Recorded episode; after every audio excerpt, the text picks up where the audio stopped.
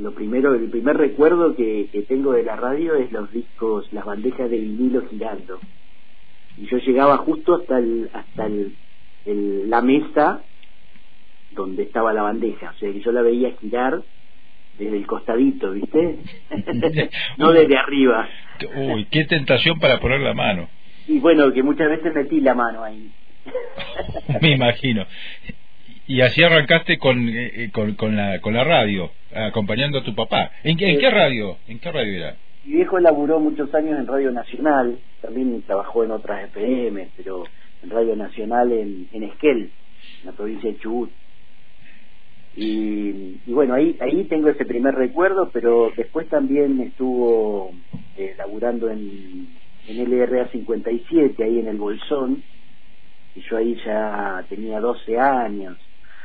Y, y en esa época de, del Bolsón fue que me senté por primera vez en una en una consola y empecé a operar con vinilos en aquella época, ¿no? No había todavía eh, CDs.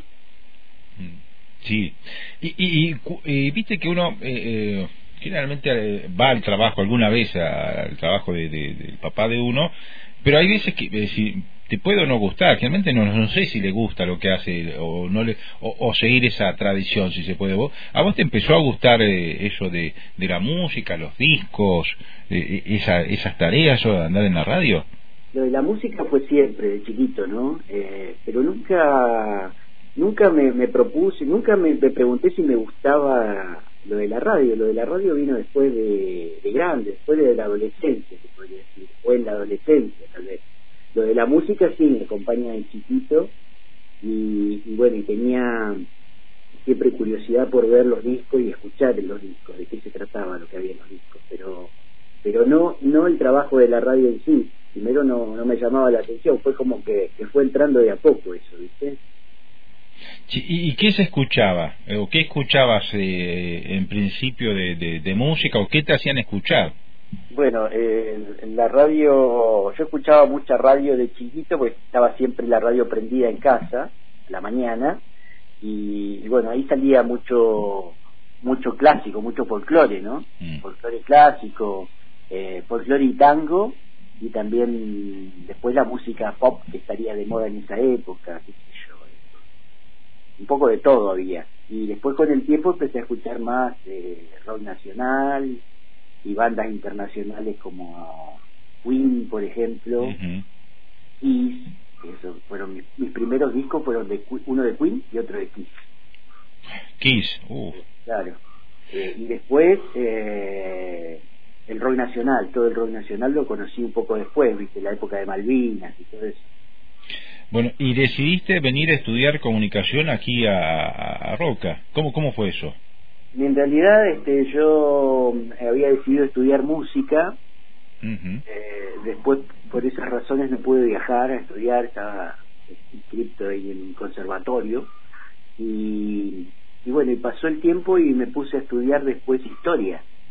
Estudié historia ahí en, en el Comahue, en Neuquén hice un año de historia, me fue muy bien porque a mí me gustaba la historia y, y era la única materia que no me había llevado en la... Por descarte. Historia. Así que bueno, tenía que, me llevé, fíjate que me llevé hasta música, plástica, todo, porque era una cosa de no hacer nada directamente en la escuela, pero historia me gustaba. Y, y terminé el secundario con un 9 en historia, entonces digo, bueno, si voy a estudiar algo, tengo que estudiar algo que me vaya bien. Y me puse a estudiar historia, me fue bien, pero estudiando historia fue que me di cuenta de que alguien me dijo que estaba la carrera de comunicación acá a 40 kilómetros. Así que un día me vine hasta acá y, pedí el pase directamente, después que había terminado el año de historia y, de pronto me encontré acá estudiando comunicación y me di cuenta al toque que era lo que me gustaba a mí. Bueno, yo eh, recuerdo, sí, te, conocí en los pasillos de, esta Facultad de Derecho y Ciencias Sociales, pero también haciendo mucha tarea de recopilación de, bandas locales, ya hace mucho tiempo, ¿no? Que estabas en esa tarea. ¿Cuáles fueron los primeros pasos donde vos miraste, decía, acá también se hace música y esto está bueno pasarlo por la radio? Y a, mí me llamaba la atención que, bueno, allá de donde yo venía, de Estel, no, había demasiada movida musical. había músicos y tocan de vez en cuando, incluso hoy, hoy sigue siendo así, ¿no? Pero no hay tanta efervescencia como la que yo veía acá. Lo de la música, eh, me encontré un día, mirá, te voy a contar esta anécdota que eh, un viernes a la tarde yo iba para la facultad, en esa época cursábamos a las seis de la tarde, creo que era, empezaba, y, y me encuentro en la calle con Paul Flores, bajista de rock, que estaba muy muy reconocido. Un, un de rock de, de, la zona. Eh, y los dos estábamos vestidos así de negro, con yo me vestía todo de negro en esa época y, y él también, en toda la vida se vistió de negro, me enteré después. Y nos encontramos en una esquina, ahí en la Mendoza, y nos pusimos a charlar y él me dice, vos tocás en una banda y le digo, no, no tengo banda. bueno, dice, yo tengo un, un local en donde los viernes a la noche hay rock andá, queda en Mitre al fondo, me dice. Y bueno, le digo, y este viernes fui, el pub se llamaba justamente al fondo. Estaba en Mitre al fondo y se llamaba al fondo. Y esa noche creo que conocí a la mayoría de los rockeros de acá porque estaban todos ahí. O sea, si, tengo que decir de cuándo conozco a, tal rockero de tal banda, lo conozco desde esa noche eh, porque bueno, habían tan pocas movidas rockeras que cuando había una se juntaban todos. Eh, y, bueno, a partir de ahí empecé a relacionarme con los músicos regionales de acá. Y vos tuviste también la oportunidad de entrevistar a gente, no sé si famosa, pero relevancia en el rock nacional que vino por acá. A ver, eh, recordame alguno de los que has eh, entrevistado siendo ya integrante del staff de Antena Libre eh, del rock argentino mm, y me acuerdo que mm, David Lebón, David Lebón no lo, vos sabés que no eh, estuve charlando con él y todo y no me entrevisté, porque no sé, no, en, ese, en ese momento no tenía el grabador, algo así pasó. Eh, pero bueno, entrevisté a Lito Nevia, por ejemplo, a Javier Martínez, que bueno, Javier Martínez es una figurita difícil, ¿viste? y bueno, lo pude entrevistar, eh, también a la gente de La Renga, eh, a la Portuaria, sí, muchas bandas. Mira, he perdido un poco la, cuenta de todos, pero este, sí, he entrevistado. Botafogo, Luis Robinson. Y, gente que pasó por, por, por acá, por la ciudad y muchos en la antena, ¿no? Eh, sí, algunos en la radio y y otros por teléfono también. En el caso de Javier Martínez lo entrevisté por teléfono. Sí, sí, es, es, difícil, como decís, una figurita difícil y, muy preciada del rock nacional. Bueno, y, y ahora ya eh, tenés tu audición con tu estilo, con, con la música que, que, te gusta, y, y, seguís haciendo eso, ¿no? Eh, eh, contame, bueno, ¿qué, qué proyectos tenés? en cuanto a, lo radial, a lo musical, seguramente seguirás por el mismo camino por el que vas ahora. Eh, y bueno, mira, no, me parece que no, no está bueno por ahí en esta, sobre todo en esta época que cambian las cosas todo el tiempo, que por ahí de pronto aparece, aparece una pandemia, viste, y, no sabemos qué hacer y si tiene que cambiar todas las costumbres. Eh, hace un tiempito ya, desde antes, te diría, de la, de la pandemia, que no, no hago demasiados planes a futuro. ¿viste?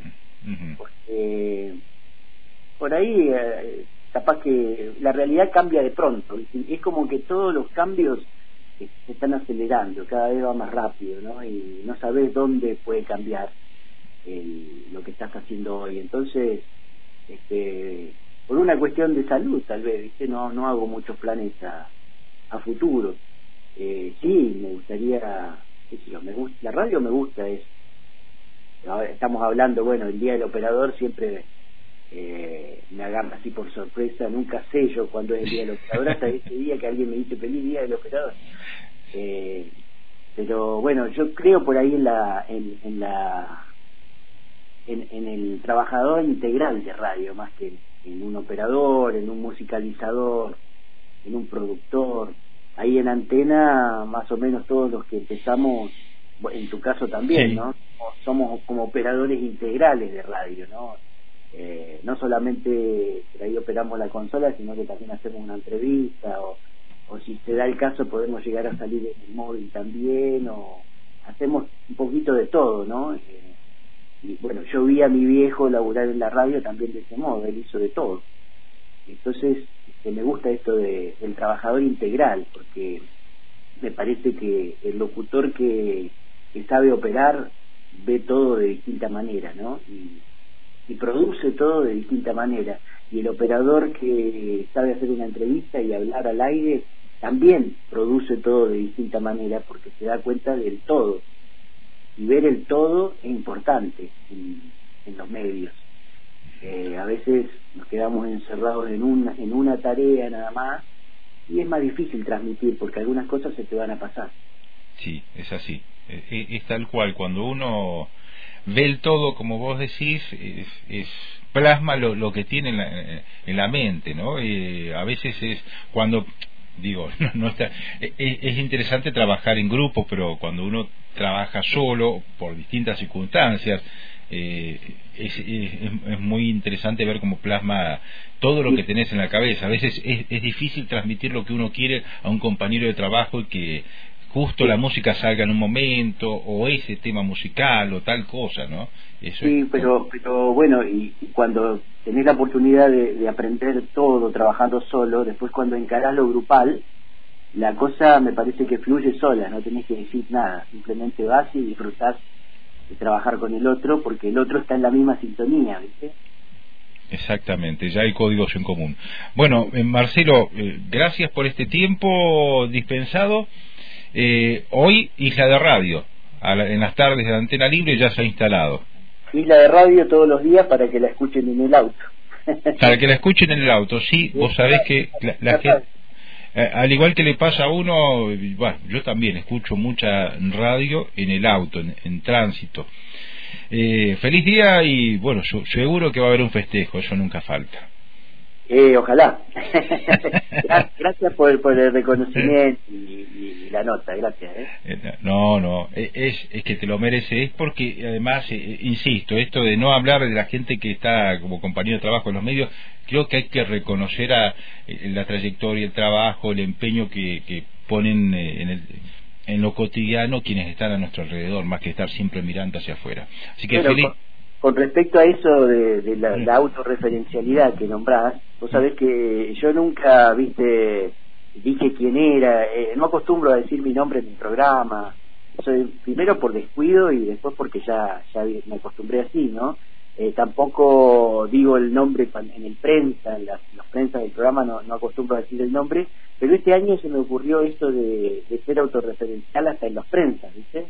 Entonces, ah, pero esto esto no es algo que se me ocurrió a mí, sino que es algo que se fue dando en la gente, en los oyentes del programa, porque eh, todo el tiempo llaman, eh, me nombran y con esos mensajitos que, que, me llegan todos los días es que estoy armando los prensas y los separadores del, del programa y, bueno, y dicen quién soy todos, ¿no? Pero no lo digo yo, lo dicen los, los oyentes, entonces se me ocurrió ser un poco este, autorreferencial este año a ver qué pasaba con eso.